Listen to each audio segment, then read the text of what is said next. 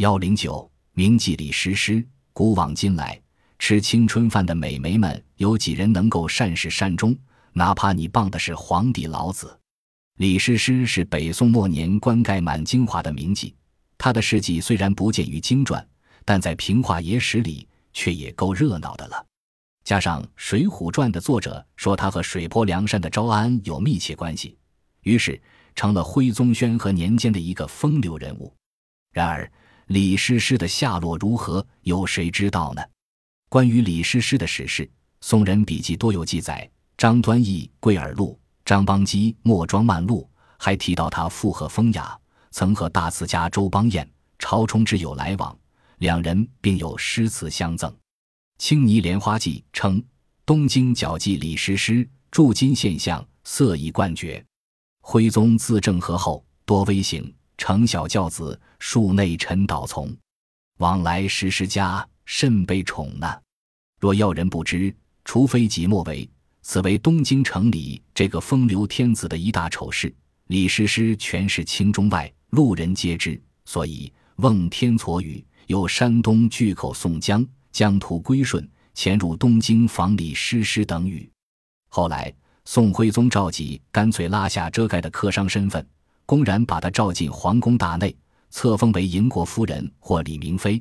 可是好景不长，未几，赵佶因为金兵时而威逼，禅位给太子钦宗，自己躲进太乙宫，号称为道君教主。李师师失去靠山，废为庶人，并被赶出宫门，地位一落千丈。靖康之年，尚书省直取金银，奉圣旨，赵元奴、李师师曾经抵英畅优之家，逐入集美，如为并行军法。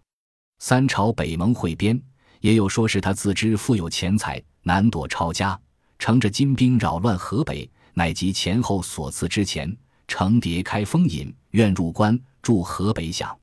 李师师外传，无论是大抄家或自动缴纳。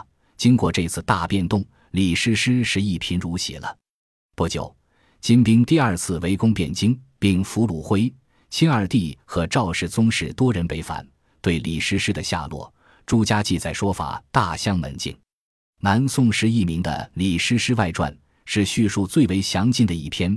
邓广明教授的《东京梦华录》注称此篇一望而知为名记人妄作。传中称金人破变。主帅踏兰所失师云：“今主知其名，必欲生得之，乃所知多日不得。”张邦昌等为宗继之，以献金营。诗时骂道：“告以见计，蒙皇帝眷，宁亦死无他志。若被高爵后路，朝廷何负于汝？乃事事为斩灭宗社稷，乃托金簪自刺其喉，不死，折而吞之，乃死。”作者为此说。然现其晚节，烈烈有侠士风，不可谓非庸中佼佼者也。清人黄庭坚也赞誉李师师为国训节事，师师不地则一管当时，观其后慷慨捐生一节，饶有列丈夫盖，亦不幸现身唱剑，不得与坠崖断臂之仇争辉同时也。琳琅密室丛书，但后人对此多持异议。鲁迅把这篇外传记录在《唐宋传奇集》。称之为传奇。据作家宋之的说，外传的作者所写的是传奇，恐怕是感慨多于事实。作者大概是想借李师师的忠义以讽世的皇帝与妓女。这种说法，近是蔡东藩《宋史通俗演义》、李义侯《宋公十八朝演义》均采纳之，大概也是这个意思。早在南宋，对李师师的下落何处，自有另一种文字《青泥莲花记》。说靖康之乱，师师难洗。有人欲知湖相间，衰老憔悴，无复相时风态。莫庄漫录已称靖康间，李生与同辈赵元奴及助坦吹笛员武振备力解其家。李生流落来者，士大夫犹邀之以听其歌，然憔悴无复向来之态矣。